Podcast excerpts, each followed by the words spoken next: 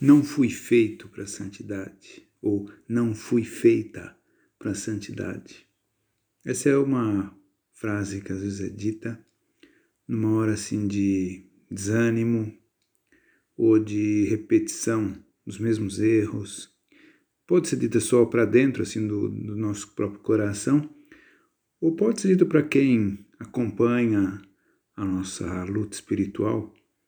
Isso aí não existe. Né? Todos podem chegar à santidade, portanto, eu posso chegar também.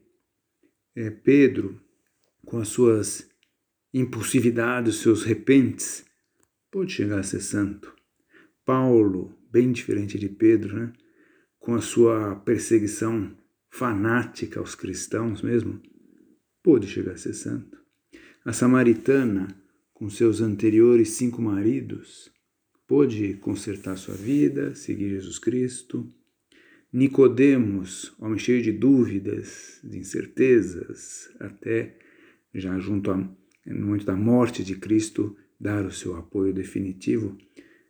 O Simeão, já velho, velho, até encontrar o Messias, já perto do, do fim da sua vida, todos, todos, todos, todos podem ser sempre chegar a alcançar a santidade. Os nossos defeitos não nos desabilitam para a santidade. Com tal defeito, com essa característica, com esse.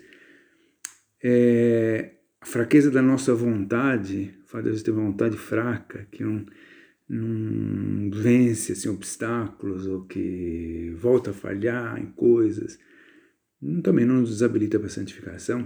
Os nossos erros do passado, a memória assim, que vai lá atrás e vê uma série de desencaminhamentos, desacertos pessoais.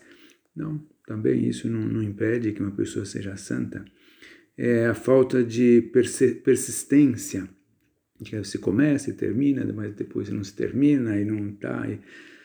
Também não, não, não torna isso impossível, porque a graça de Deus pode vencer tudo. Essa é a nossa segurança, essa é a nossa certeza. Então, da nossa parte, o que, que é importante assim é, é que nós não desanimemos, que nós lutemos assim é, todas as que forem necessárias e até o último instante.